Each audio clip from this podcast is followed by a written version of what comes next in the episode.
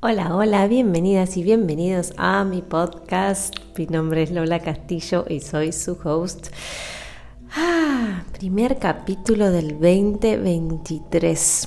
Bueno, estuve eh, un mes sin grabar podcast y em, en redes sociales les contaba un poco eh, una experiencia que me pasó, que es el título de este podcast, que es Me entregué a la muerte y suena bastante duro, pero fue así realmente. Y bueno, hice este podcast para contarles un poco mi experiencia y qué, fue lo que, lo que pasó. Resulta que estaba de vacaciones, estuve de viaje, estuve en la playa con la familia y un día, normal, al mediodía, sentí, eh, empecé a sentir como una presión en el pecho, una cosa muy extraña para mí, nunca había sentido algo así. Eh, y empecé a sentir como que me estaba costando respirar. Era como un dolor, presión, barra, sensación como, sí, como de, algo pesado en el pecho.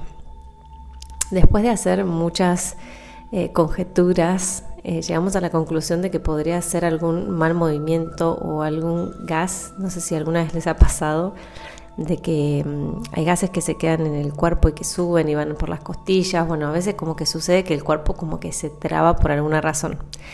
Bueno, esto era una del mediodía y comencé a como a sentirlo, no podía tragar bien, estaba muy tranquila de viaje en la playa con la familia, realmente nada extraño me había sucedido como para que algo emocional me esté sucediendo, pero desde diciembre que vengo con, una especie de sanación interna muy profunda eh, que se despertó este año y que les había contado, no sé si, si, llegaron a, escuchar el capítulo de, de la alergia, pero bueno, ¿no? Como esta alergia que vino de un día para el otro y se empezó a manifestar cada día más. Entonces, como que es algo que yo siempre les digo, que todo proceso de sanación es un camino. Y el otro día en la clase de Yoga Movement les hablaba de eso, ¿no? De, de que tenemos en la vida el comienzo de la vida y tenemos el final de nuestra vida, ¿no? Sí, el nacimiento y la muerte. Y en el medio está eso que nosotros llamamos vida, a mí me gusta llamarle el proceso, el camino, ¿sí? Y siempre que queremos lograr cosas en este plano, en esta existencia, algo que tengas ganas, un trabajo, un viaje, una pareja, una experiencia que quieras vivir, va a atravesar ese proceso desde donde estás hacia donde quieres ir, que es un camino, ¿sí? Es el camino. Y es lo que nos cuesta mucho disfrutar el camino, el camino hacia donde vamos. Estamos siempre enfocados en la meta. Entonces el proceso de sanación es un camino que te va llevando por lugares increíbles y que muchas veces no te imaginas. Yo he conocido gente hermosísima, medicinas alternativas, nuevas prácticas, em, lugares. He estado haciendo cosas que nunca pensé que iba a experimentar y realmente ahora que veo mi proceso y que veo todo lo que estuve trabajando y todo lo que estuve limpiando, siempre eh, uno piensa que, bueno, listo, sano tal cosa, se me arregla tal otra, pero la vida es, un, es una constante expansión. ¿sí? El universo está en expansión. Esto es algo que les hablo mucho cuando meditamos o cuando estamos en clases, acerca de la expansión de nuestra vida, de que queremos que llegar a un lugar, bueno, llego a tal meta, no sé, vamos a hablar de algo muy básico, pero no sé, tengo eh, ese trabajo que quería, tengo mi casa o tengo pareja, gano tanto dinero, perfecto, listo, no, porque cuando llegas ahí, el universo como se está expandiendo y nosotros estamos girando sobre la Tierra, queremos expandirnos porque estamos acá para eso. Entonces casarnos con la idea de que solamente es una meta, llego ahí y soy feliz, ya es el paradigma viejo. Si el nuevo paradigma para mí tiene mucho que ver con entregarme a los procesos y esto eh, que tiene que ver con no saber, ¿sí? porque queremos saber todo el tiempo qué es lo que va a pasar, cómo va a pasar. Eh, queremos esta sensación de controlar el proceso. Y sabemos que el control no existe en, nuestra cabeza, pero asimismo intentamos controlarlo porque creemos que eso nos da seguridad. Pero la seguridad no tiene nada que ver con el control, ¿sí? la seguridad tiene que ver con el, la sensación dentro tuyo, ¿sí? el sentimiento de confianza. Mucha gente le llama fe, ¿sí? hay maestros que dicen que la fe es el ojo que ve a Dios, ¿sí? que hace lo imposible posible. Entonces, hago toda esta introducción porque este día que sentí que me moría literalmente pensé que dejaba este mundo, este plano, eh, pasaron muchas cosas por mi cabeza, desde la una de la tarde hasta las siete de la noche que viví todo este episodio.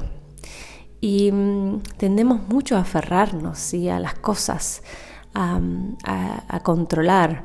¿Y qué pasa cuando no podemos controlar? ¿Sí? Cuando no puedo controlar mi cuerpo, cuando no puedo controlar lo que está sucediendo externamente, eh, hay una sensación interna que es, eh, es como un fuego transformador realmente.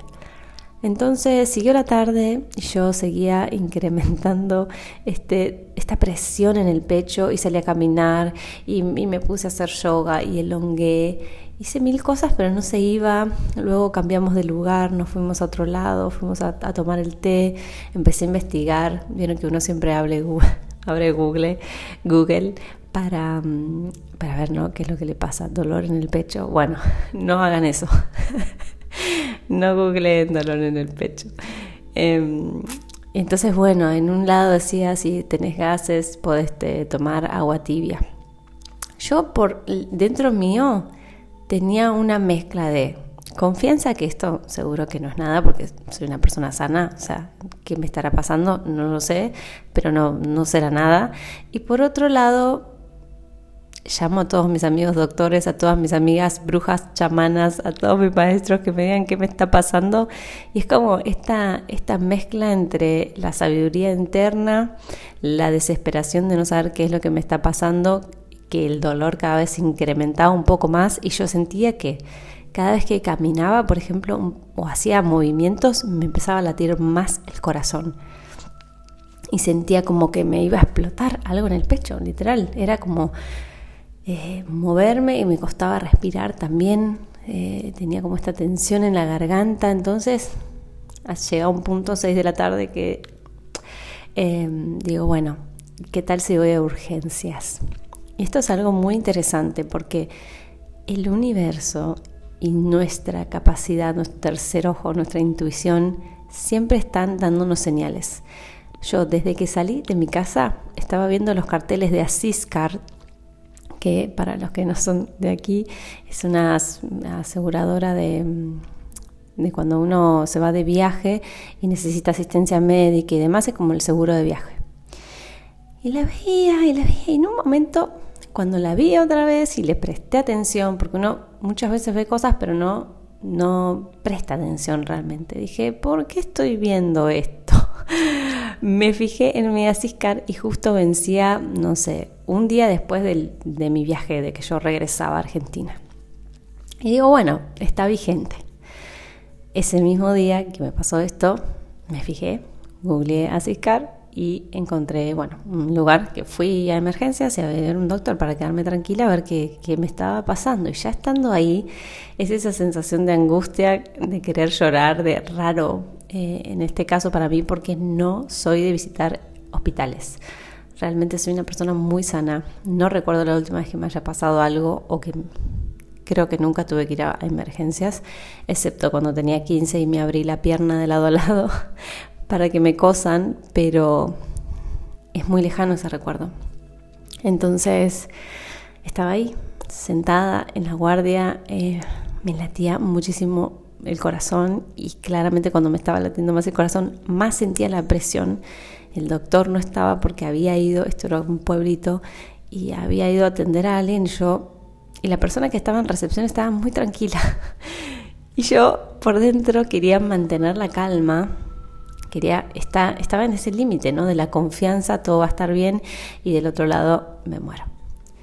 Y llegué a un punto que cerré mis ojos y, y dije, si este realmente es mi último día en este plano, lo acepto. Tomé una respiración profunda y lo solté. Y fue increíble como algo dentro mío se transformó realmente entre una sensación de paz y calma, de entrega absoluta a lo que sea que venga. Eh, empecé a pensar si qué pasaría realmente si este ese era el último día de mi vida, ¿sí? cómo viví mi vida, qué cosas hice, qué cosas dejé en este plano, eh, mi familia, mi pareja, mis amigos, mis amigas, todas las experiencias en este plano. Y fue un pensamiento que nunca tuve, nunca, nunca pensé realmente en morir o en la muerte, nunca fue algo que, que me que ocupe mi pensamiento. Realmente siempre pensé más en vivir y en disfrutar. Y esta vez lo estaba entregando todo. Estaba entregando la vida, estaba entregando todo lo que hice y realmente sentí mucha paz. Sentí que, que estaba haciendo lo que realmente deseaba, no había nada que pueda cambiar, no tenía ninguna como deuda pendiente o charla pendiente o cosa. Creo que en cada área de mi vida estaba tranquila, estaba en paz, sabiendo también eh, que la vida es un proceso, ¿no? que nunca nada está terminado y que eh, todo siempre se está expandiendo y está cambiando. Entonces, cierres, cierres, cierres. Em, y pensaba que, estaba tranquila, que no sabía qué iba a pasar realmente, pero que si era así y si algo me estaba indicando que iba a ser mi último día, simplemente estaba agradecida. Llega el doctor después de media hora y me atiende y claramente cuando lo veo me empieza a temblar el cuerpo. era como que ya estaba entrando en un estado y dije, bueno, adiós. ¿Será acá? ¿Será este, este momento? No puedo creerlo. Y, mm, y, bueno, y el doctor empezó a revisarme, empezó con la presión, la presión estaba bien, empezó a, observar mis pulmones, me dijo que están saturando el 99%, que los pulmones están bien, claramente me hizo un montón de preguntas y, de, bueno, todo lo que había hecho, si había tomado, eh, si, había hecho alguna cosa. Y, luego eh, me empezó a, como me acostó en una camilla y empezó a verme a ver la panza y bueno de acá y de allá y me hacía preguntas eh, la presión estaba bien los pulmones estaban saturando bien todo estaba bien no había nada eh, él me decía que no era el corazón, ¿no? que yo sentía como que se me explotaba el pecho el corazón. Entonces eh, llegó a la conclusión de que podría ser algo muscular, que, es rarísimo que suceda, pero que al parecer era como una contractura de algo que de algo. Y yo siempre pienso, porque claramente el médico ciencia, eh, que toda esta apertura de mi corazón, de toda esta sanación que vengo haciendo hace dos meses, tuvo mucho que ver con ese momento, ¿no? Era como, wow, cómo duele esta apertura, ¿no? Cómo duele abrir estos espacios y, la, y también el chakra de la garganta, de, de poder expresarlo y de poder hablarlo y de poder sentirlo, ¿sí? Sentir eh, lo que me estaba sucediendo, sentir la transformación, sentir como que me venía mucho ese mensaje dentro, ¿no? El, déjate sentir, entregate al sentir, abrí, abrite a sentir. Entonces llamé a un enfermero y me dijo que me iba a recetar un eh, como relajante muscular eh, a través de una inyección, el cual no me encantó la idea, pero bueno, era necesario, era algo bastante fuerte para que empezara a relajarme y que iba a estar mejor y me recetó también unos eh, antiinflamatorios y relajantes musculares. Y si bien no soy fan de, tomar cosas, eh, ya había probado un montón de cosas antes y no me había resultado. Así que volví al hotel donde estaba, me acosté a dormir y el otro día eh, me desperté sintiéndome un poquito mejor, con menos dolor, pero ya más tranquila. Y a medida que pasaban las horas y, al otro día ya estaba mejor y luego ya estaba haciendo vida como siempre y normal. Y tengo tres aprendizajes eh, de esta experiencia. Y realmente es un poco más profunda de, cómo la cuento en este podcast, porque a veces es un poco difícil poner sensaciones y tan profundas en palabras, aunque lo intento. Sí, hablando de, de los funerales.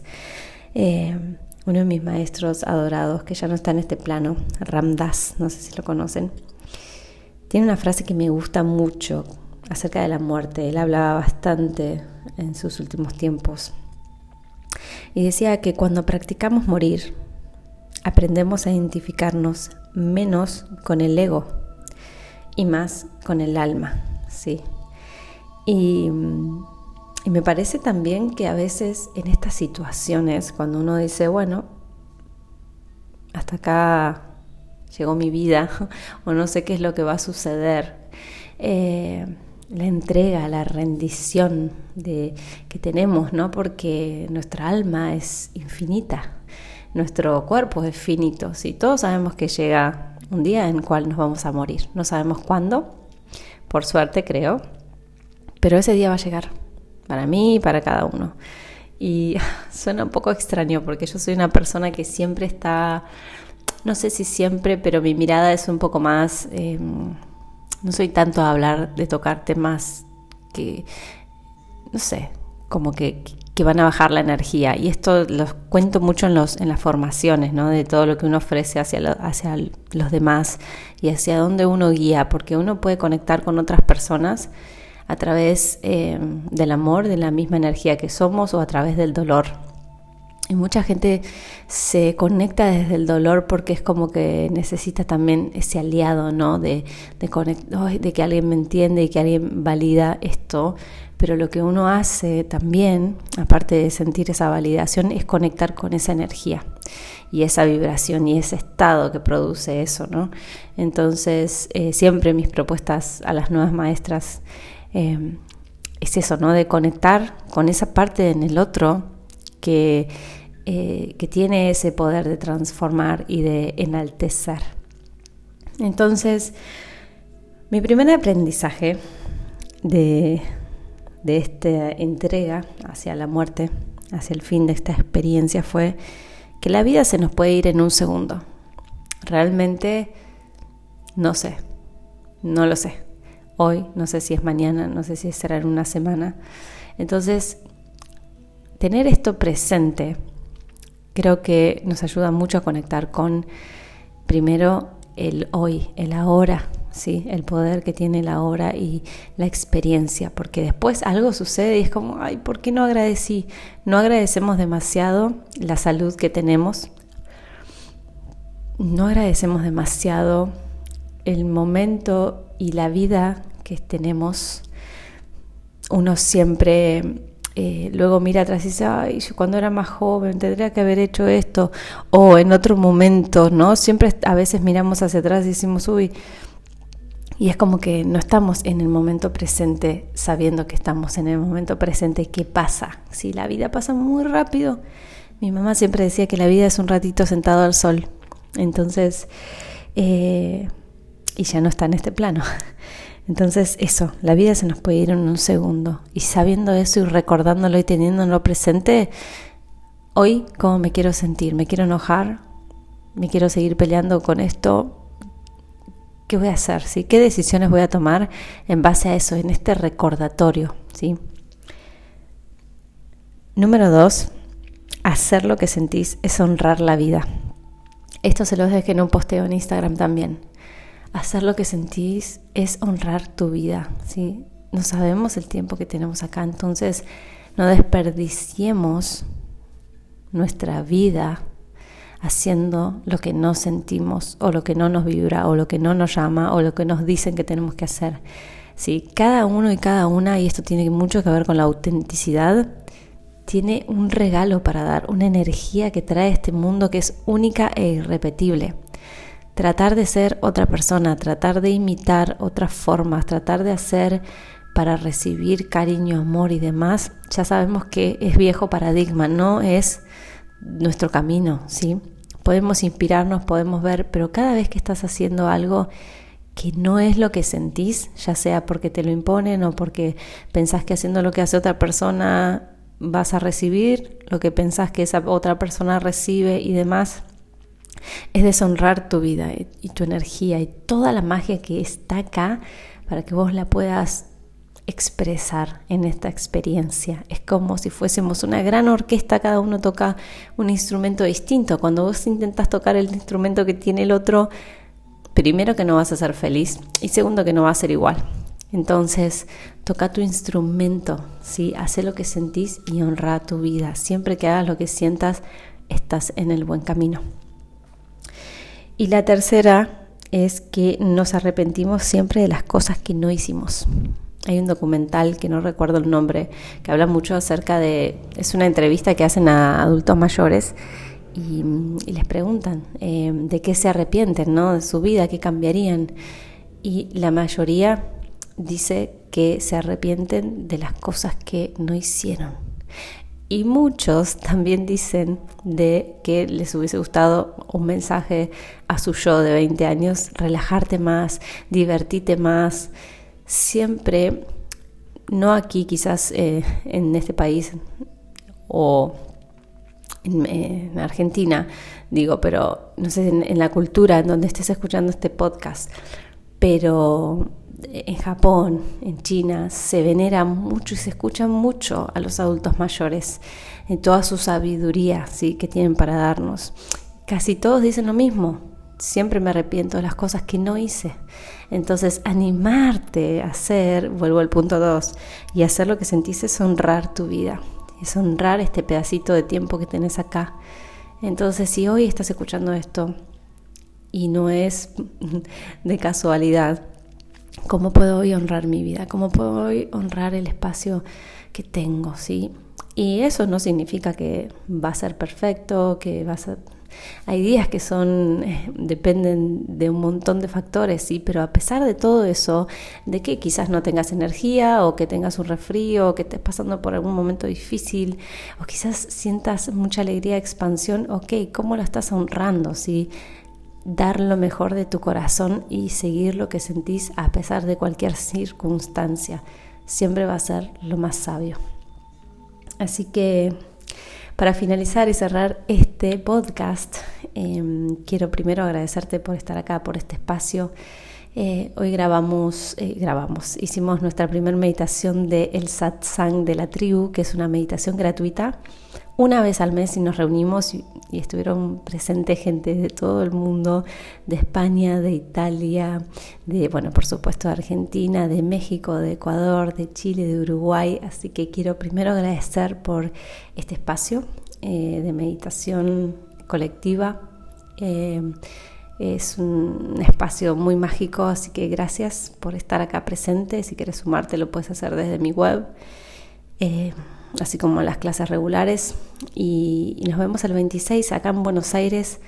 No sé cuándo estés escuchando este podcast, pero el 26 de febrero festejamos mi cumpleaños, es domingo, y vamos a tener una clase de yoga movement en vivo, con mantras en vivo, y va a ser un día espectacular eh, en Benavides. Entonces, si estás por acá, te espero el 26 de febrero. Em, ya saben, cualquier cosa nos pueden escribir a nuestro email info arroba lolacastillo.com y te dejo con esta pregunta para cerrar. ¿Qué parte tuya vas a dejar morir para que otras puedan vivir? Te abrazo de corazón a corazón y nos vemos en el próximo episodio.